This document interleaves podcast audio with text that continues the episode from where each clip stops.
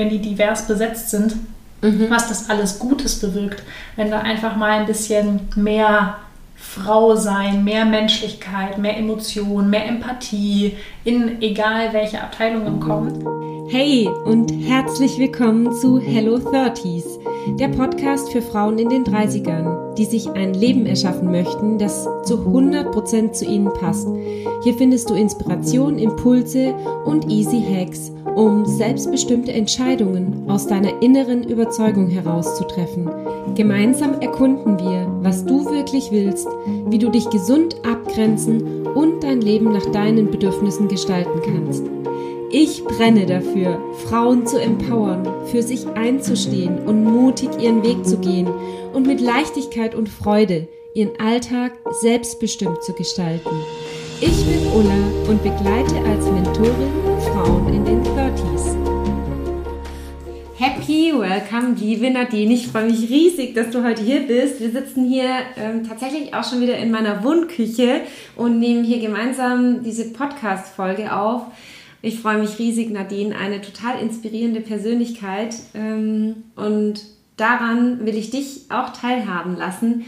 Happy Welcome nochmal. Nadine, stell dich mal vor. Wer bist du? Was machst du? Erzähl mal was über dich.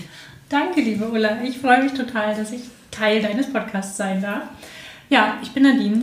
Ich bin Leader, Banker und ITler und ich manövriere mich seit 16 Jahren geschickt von einer Position zur nächsten. Und früher habe ich immer gedacht, dass ich nie Führungskraft sein will. Heute weiß ich es besser und dadurch habe ich die Chance, ein Vorbild zu sein und kann Unternehmenserfolg einfach aktiv mitgestalten und das macht mir super viel Spaß. Ja, wow. Oh, das kenne ich von mir auch. Ich wollte auch nie Führungskraft sein, bin es dann geworden und ähm, ja, konnte dadurch auch sehr viel bewegen.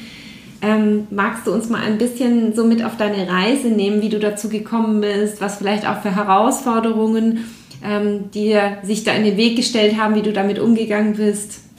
freue ja, mich. Sehr, sehr gerne. Also wenn ich so mal zurückblicke, was ist eigentlich so, was sind Situationen, die beruflich richtig gut für mich liefen und warum sind sie vielleicht auch gut für mich gelaufen? Ähm, dann kommt mir immer wieder so eine Situation in den Kopf, bei der ganz viele mich immer angucken und sagen, wie konntest du nur? Und ich immer nur sage, hä, es war doch das Einzige, was logisch war. und äh, das war tatsächlich, die Situation ist jetzt schon einige Jahre zurück, aber immer noch sehr einprägsam für mich und etwas, woran ich auch gewachsen bin und deswegen gerne darauf zurückgucke. Und zwar habe ich damals noch in, ich bin Banker, wie gesagt, mhm. ursprünglich, äh, ist schon sehr, sehr lange her, aber ich bin, es steckt in mir drin, machen wir uns da mal nichts vor.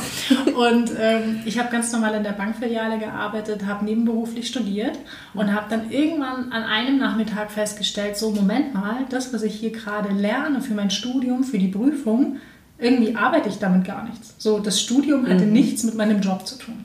Und das hat mich gestört, weil ich dachte so, hey, ich brauche das ja nicht zu studieren, wenn ich dann damit nichts anfange.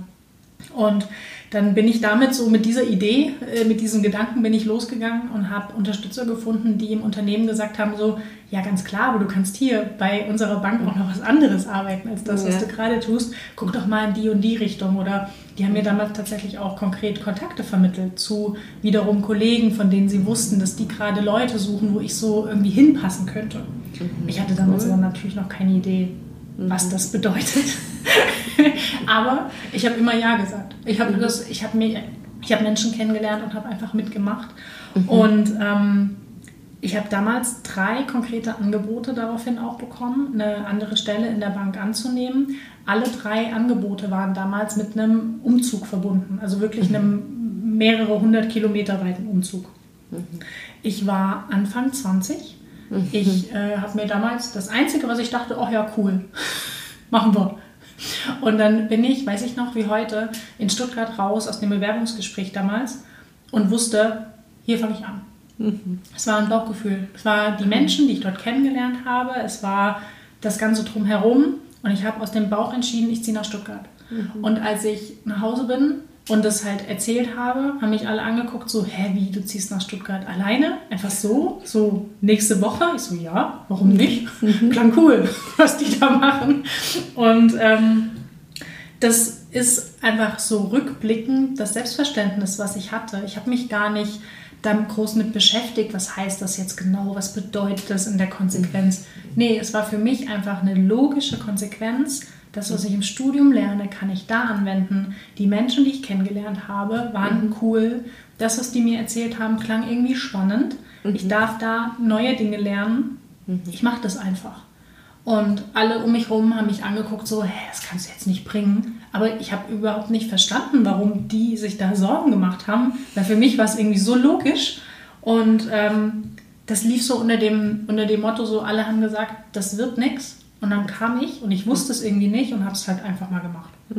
Und das Geil. ist etwas, was ich oft gemacht habe danach mhm. noch und was ich mhm. rückblickend gelernt habe, was echt gut ist, wenn man das so tut. Ja, wow, total inspirierend, was du da gerade gesagt hast, weil das, diese Leichtigkeit, das trainieren wir uns zum Teil ja selbst ab, aber zum Teil wird es uns halt auch abtrainiert und äh, diese diese mangelnde Risikokultur und immer, ähm, ja, das schürt so viel Selbstzweifel, wenn man halt eben nicht in dieses Tun kommt und sagt, ich probiere die Dinge einfach mal aus, fühlt sich irgendwie gut an, macht für mich Sinn, das auszuprobieren, muss ich ja nicht mein ganzes Leben lang machen, aber jetzt gerade fühlt sich's richtig an, ich, ich mach's einfach mal. Was ist aus deiner Sicht so der Grund, warum wir das so ein Stück weit verlieren und wie konntest du es dir bewahren oder wie, wie, wie lebst du das heute? Also lebst du es heute immer noch so? Ich versuche das immer noch zu leben, weil ich da tief in meiner Überzeugung einfach daran glaube, dass ich, selbst wenn es nicht klappt, daran mhm. wachse. Mhm. Und ja, das lerne ich bestimmt nicht in dem Moment, gerade wenn es gerade scheiße ist. Oh, darf ich das im Podcast sagen? Ja. Zu spät. ähm, dann, dann ist es so. Und, und mhm. dann kann ich das auch nicht sehen. Aber ich habe es mir irgendwie angeeignet, schon in dem Moment zu wissen, hey, es ist jetzt gerade nicht so gut aber ich weiß, in ein paar Wochen, in ein paar Monaten werde ich daran gewachsen sein. Ich werde irgendwas daraus ziehen können, was auch immer es ist, was mir gut tun wird. Mhm. Und ähm, deswegen, ja, kann ich mir das bewahren. Mm, man braucht vielleicht auch noch ein gewisses Umfeld, was aber auch daran glaubt. Also auch damals die Situation mit Stuttgart. Ähm, ich habe damals ähm, in der Nähe von Kassel gewohnt und mein Freund hat in Hamburg studiert. Mhm. Also es war jetzt auch nicht so, dass ich so ganz alleine das äh, auf weiter Flur war. Mhm. Und ich weiß noch wie heute, als ich raus bin und habe beschlossen, hier will ich anfangen zu arbeiten, habe ich ihn angerufen. Ich sage so, du, ich glaube, ich ziehe nach Stuttgart. Mhm. Und weißt du, was er gesagt hat? Er hat gesagt, okay, cool, mach doch. Und dann habe ich gefragt, ja, was glaubst du denn, mhm. wie wir das hinbekommen? Und sagte, wird sich finden. Geil. Ende. Mhm. Und mhm. so haben wir alle unsere Entscheidungen, die so mit größeren Dingen haben wir so getroffen. Natürlich haben wir uns vorher auch darüber ausgetauscht. Ja, es war ja jetzt nicht, natürlich wusste er, dass ich in Stuttgart war und dass das in der Planung ist und so weiter. Ähm, und das hilft natürlich auch schon, dieses, ähm, das Umfeld, was auch daran glaubt und was mhm. einen einfach machen lässt, was einen ja. auch ausprobieren lässt. Mhm. Vielleicht auch mal Dinge ausprobieren lässt, von denen das Umfeld glaubt, dass es nicht der richtige Weg ist. Mhm. Und die dann aber nicht sagen, hey, ich will dich vor diesem Fehler bewahren, ich will dich davor schützen, dass du einen Fehler mhm. machst, sondern die einfach sagen, go for it. Und wenn es mhm. nicht klappen sollte, ich bin da. Das fühlt sich gerade so richtig tief in mir. Ich, ich kann das so fühlen, dieses, hey, go for it. Und wenn es nicht funktioniert, ich bin da, weil das ist also kenne kenn ich halt gerade auch so aus meiner aktuellen Situation, ähm, da in die Vollselbstständigkeit zu gehen. Und gerade in solchen Zeiten, wo man dann losgeht, aber dann natürlich auch nicht alles auf dem Silbertablett präsentiert wird, dann kann es halt echt nochmal voll herausfordernd und hakelig sein. Und das, was du sagst, das kann ich nur bestätigen, dass es einfach so super wichtig ist, da das richtige Umfeld zu haben, was einem das zutraut und eben sagt, hey, mach's einfach, weil das ist, also mir hilft da auch immer so diese Frage, was würde ich denn später mal am meisten bereuen. Mhm. So, dass ich vielleicht irgendwas ausprobiert habe und Fehler gemacht habe oder gescheitert bin, in Anführungsstrichen. Oder ob ich dann äh, lieber in meiner Komfortzone geblieben bin. Bei mir ist es eigentlich immer so, dieses, ich will Dinge ausprobieren. Ich möchte meine Erfahrungen daraus ziehen. Ich möchte daran wachsen. Ist natürlich dann auch ein turbulentes Leben mitunter. Das wirst du dann wahrscheinlich auch kennen, oder? Schon. also alleine beruflich gesehen, äh, jetzt in den 16 Jahren, die ich im Job bin, acht verschiedene Positionen inne gehabt, weil mir halt so alle, ein, zwei, drei Jahre ein bisschen langweilig wurde und ich dann immer mal wieder was Neues probiert habe. Und Mhm. ähm, aber es war super. Also es war für mich der richtige Weg, auch wenn es vielleicht nicht für jeden der richtige Weg ist. Ähm, ich habe mich auf die acht Positionen nur zweimal beworben. Das war einmal, als ich meine Ausbildung begonnen habe nach dem Abi und einmal, als ich das Unternehmen gewechselt habe. Alle anderen Positionen wurden mir angedient sozusagen oder ich wurde gefragt, ob ich dann Lust hätte, was Neues zu machen. Und ähm, das ist toll gewesen. Ich schätze das sehr. Ähm, und daran bin ich, also daran habe ich Spaß einfach. Ja. Und wie hast du es geschafft, ähm, dass diese Positionen zu dir gekommen sind? Also da, da braucht es ja schon auch ein gewisses Mindset, aber auch eine gewisse Sichtbarkeit.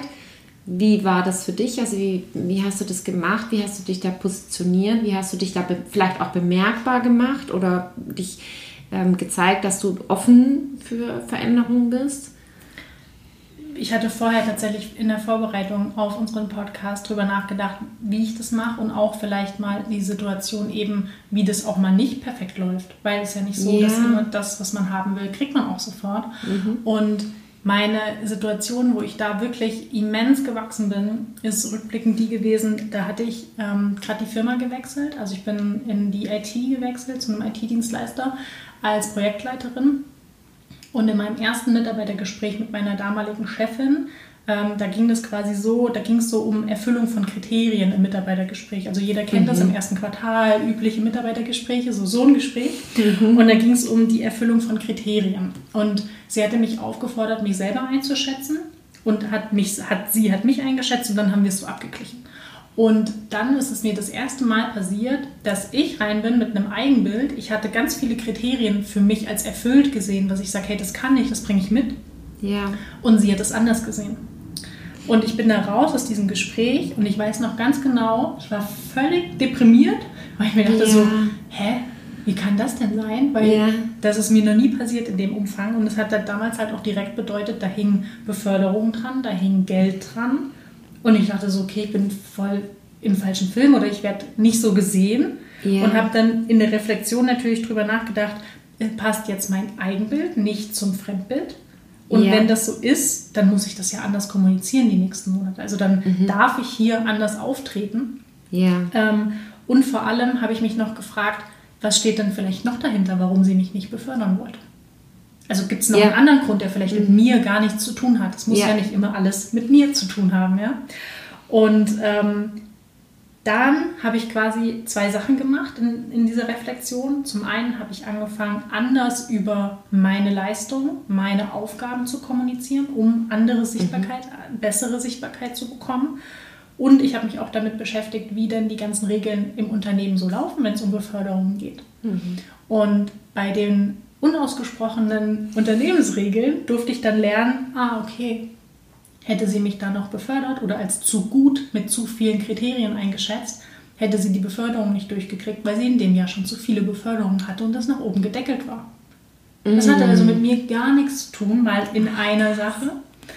Ähm, und in der anderen Sache habe ich dann angefangen, wirklich ähm, über meine Arbeit mehr und offener zu kommunizieren, die Dinge nicht als selbstverständlich zu betrachten, die ich tue, sondern darüber mehr zu sprechen. Nicht auf eine laute, aufdringliche Weise, dass ich jetzt jedem auf die Nase gebunden habe, was ich irgendwie ein Komma gesetzt habe in der E-Mail, ja. Aber Ja. einfach einen Weg gefunden, und das ist nicht so schwer, ähm, da auf eine sehr äh, leise und trotzdem sympathische Art und Weise zu zeigen, was das Unternehmen an mir und an meinen Leistungen halt hat. Und das ist im Übrigen dieselbe Chefin, die mich ein Jahr später gefragt hat, ob ich nicht Führungskraft werden will. Die mich in ihrem Bereich dann äh, vorgeschlagen hat, in die Linie zu gehen. Und ähm, jetzt habe ich das volle Bild von dem System und von dem Unternehmensspiel, was in jedem Unternehmen gespielt wird.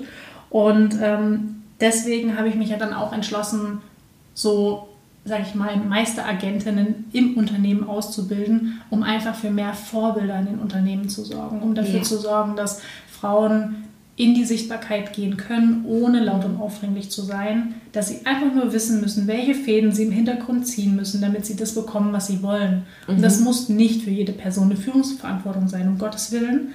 Aber ich glaube, es hat trotzdem, jede Frau verdient nicht in dieser fleißigen Bienchenschublade zu landen. Ja, oh ja, oh ja, ja. Da, da steckt auch so mein Herz für, weil ich habe lange dazu gehört. Ich war tatsächlich genau dieses fleißige Bienchen, was am Ende total voller Groll und Zorn und ähm, ja, über diese Ungerechtigkeiten war. Aber ich habe erst sehr viel, sehr viel später verstanden, dass ich da einen großen Beitrag zu geleistet habe, dass es genau so war.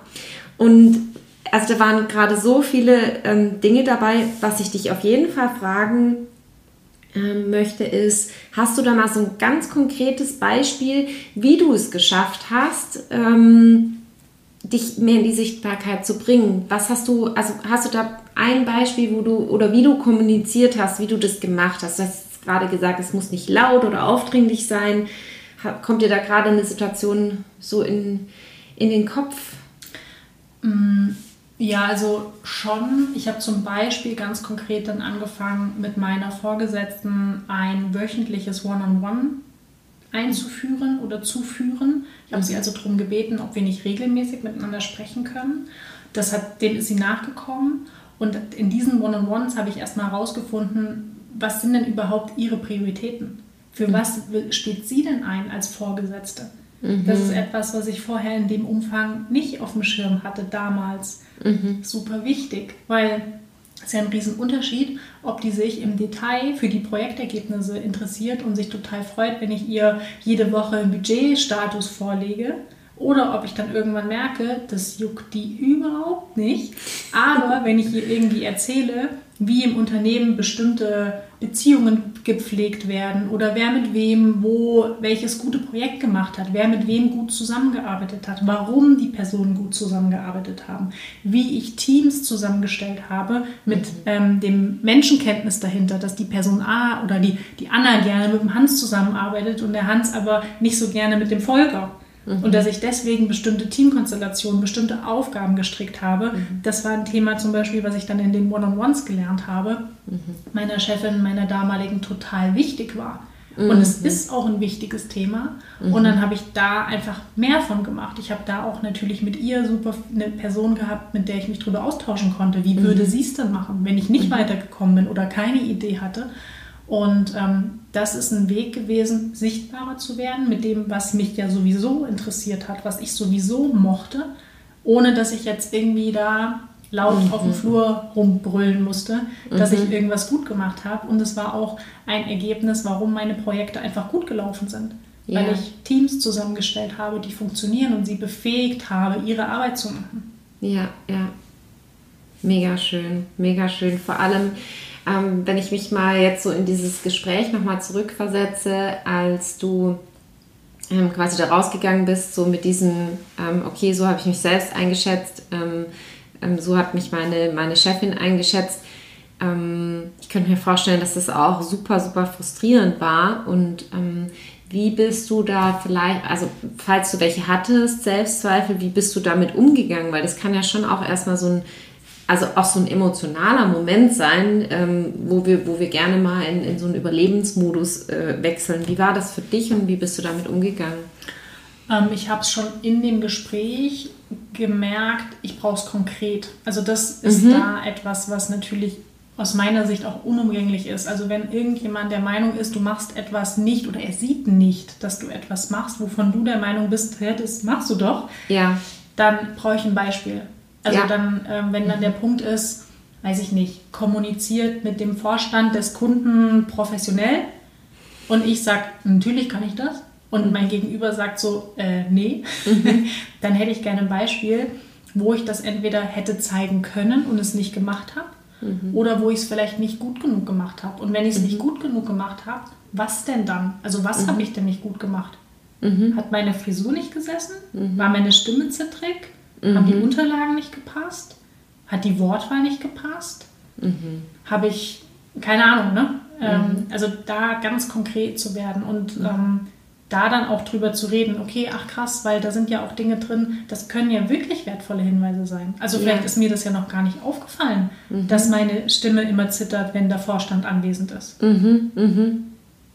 Ja, spannend. Sehr, sehr, sehr, sehr spannend. Jetzt hast du gerade erzählt, dass du, dass du quasi ähm, auch Frauen begleitest. Magst du da noch mal mehr darüber erzählen, wie du dazu gekommen bist und was da so dein, dein Warum ist, das, was, ich, was dich antreibt? Gerne. Ähm, wie bin ich dazu gekommen? eher tatsächlich so mit dieser Vision, das ist, glaube ich, glaub auch gleichzeitig das, was mich antreibt. Wir brauchen mehr sichtbare Frauen in den Unternehmen, die als Vorbilder agieren wollen. Wir brauchen mehr Frauen, die sich trauen zu sagen, hey, ich habe Bock auf Karriere, ich habe Bock, erfolgreich zu sein. Und die einzige Begründung, warum man das will, ist, weil ich will. so, und das muss ausreichen. Mhm. Und das ist auch kein Selbstzweck nur, mhm. ja? sondern ähm, das dient, kannst du dir wissenschaftliche Studien noch und nöcher durchlesen, was es alles Positives bewirkt, wenn ähm, egal welche Etage in, einer, in einem Unternehmen, also welche Führungsmanagement oder mhm. auch sonstige Abteilungen, wenn die divers besetzt sind, mhm. was das alles Gutes bewirkt. Wenn da einfach mal ein bisschen mehr Frau sein, mehr Menschlichkeit, mehr Emotion, mehr Empathie in egal welche Abteilungen kommt, dann hilft es einfach den ganzen Organisationen. Und mhm. Das fühlt sich an ganz, ganz vielen Stellen im Moment noch nicht so an, als ob das wirklich Realität ist, weil es mhm. ist schwer, teilweise dahin zu kommen. Mhm. Es ist schwer, authentisch zu bleiben in einem System, was so ganz anders funktioniert. Mhm. Und ich möchte zeigen, dass es geht. Mhm. Wir müssen uns nicht schämen dafür, dass wir empathisch und emotional sind und dass wir Dinge anders machen, mhm. sondern wir müssen sie genauso machen und zeigen, dass es genauso funktioniert oder eben anders funktioniert, aber dass es funktioniert. Mhm. Richtig, richtig stark. Und ich, ich weiß, ähm, dass es viele, viele ähm, Frauen gibt, die vielleicht jetzt auch zuhören, die sagen so, ja, aber die Welt ist ja ist ja total, also es wird nur Rationalität und ähm, auf Basis der Logis, Logik etwas akzeptiert oder ernst genommen. Ich werde nur ernst genommen, wenn ich auf dieser Sachebene bleibe. Wenn ich jetzt so mit meiner weiblichen Energie oder Empathie, äh, Intuition komme, dann werde ich ja gar nicht ernst genommen oder dann denken die anderen vielleicht, oh, äh, was stimmt denn mit ihr? Was ist mit ihr jetzt nicht? Äh, ne? Also wie, wie siehst du das? Wie hast du das vielleicht auch selbst erlebt und ja, ähm, was ist so da dein Ansatz, dass du, dass du deinen Weg trotzdem gefunden hast? Mm, ich versuche immer, alle Menschen da abzuholen, wo sie selber stehen. Das ist super herausfordernd und das gelingt mit Sicherheit auch nicht immer. Aber wenn ich so ein Gefühl habe, dass etwas auf eine bestimmte Art und Weise gemacht werden sollte oder ein bestimmtes Ergebnis da sehen will, und ich weiß, dass mein Gegenüber zum Beispiel dafür überhaupt nicht affin wäre, sich anzuhören, was mein Gefühl jetzt dazu ist, dann suche ich mir einfach eine sachliche Begründung für mein Gefühl. Und dann liefere ich meinem Gegenüber die sachliche Begründung. Und dann machen wir trotzdem genau das. Okay. Aber ich habe es ihm halt als sachliches Argument präsentiert, weil ich mit ihm nicht über meine Gefühle diskutieren möchte. Clever! Wie wertvoll, dass du, ähm, ja, dass du dich jetzt ähm, da auch zur Verfügung stellst, da noch mehr Frauen dazu zu verhelfen. Und ich finde find es unglaublich wertvoll und wichtig, was du machst, weil eine Zeit lang ähm, sind natürlich sehr viele Stimmen laut geworden. Und wir sind ja auch auf dem ähnlichen Standpunkt, dass wir Frauen, also dass es vielleicht nicht so die beste Lösung ist, ähm, uns immer so in die Opferrolle zu begeben und zu schreien, wir brauchen jetzt das und das ist alles so ungerecht, das bringt uns irgendwie ja gar nicht weiter. Im Gegenteil, also ich habe manchmal so das Gefühl, dadurch werden wir noch weniger ernst genommen oder haben es noch schwerer.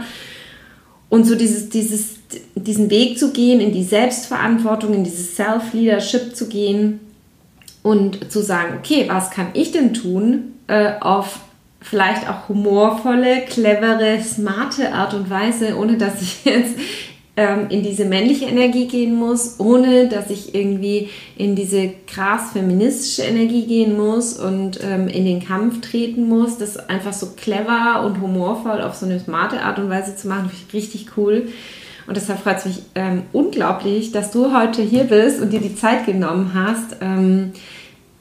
Nadine, wenn du dir jetzt vorstellst, hm, dass da so diese, diese eine Hörerin jetzt zuhört, die mega qualifiziert ist, die total fleißig ist, die Ziele verfolgt, die eigentlich alles richtig macht, aber trotzdem der Kollege oder jemand anders bevorzugt wird, sie einfach nicht weiß, wie sie sich sichtbar machen kann, sie nicht weiß, ähm, wie sie da agieren kann, was würdest du dieser einen Hörerin jetzt mitgeben wollen?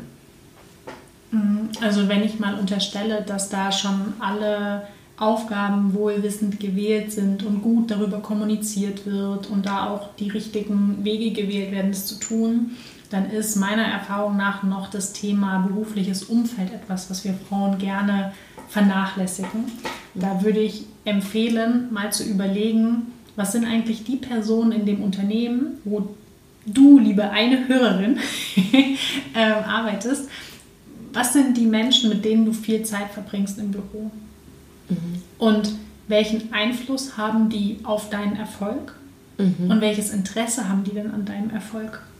Mhm. Und wenn du dann feststellst, dass du gerne mit vielen Menschen kommunizierst, die zwar super nett sind, aber die kein Interesse haben, dich voranzubringen oder vielleicht auch nicht den Einfluss haben, um dich voranzubringen, dann darfst du das natürlich weiter tun, aber vielleicht in einer anderen Intensität als mit eben Menschen in dem Unternehmen, die einen entsprechenden Einfluss mhm. oder ein Interesse auf deine Karriere haben.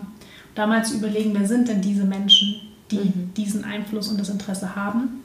Und wenn du die identifiziert hast, dann zu überlegen, wo ist denn der Kontaktpunkt, die Brücke, wie du zu diesen Menschen mhm. schlagen kannst. Mhm.